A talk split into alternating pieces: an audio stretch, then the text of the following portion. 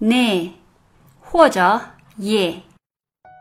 大家好，我是小七老师，今天我们要学的是 yes 是有，就是 ne 或者 yeah 都可以使用，这两个都是敬语，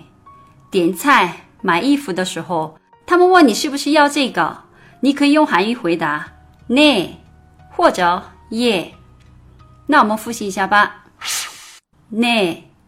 或者 예， 네，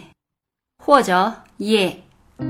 节目的最后提醒大家关注我的微信公众号“旅游韩语”，获取更多关于韩国的精华攻略。那我们下一集再见，안녕히계세요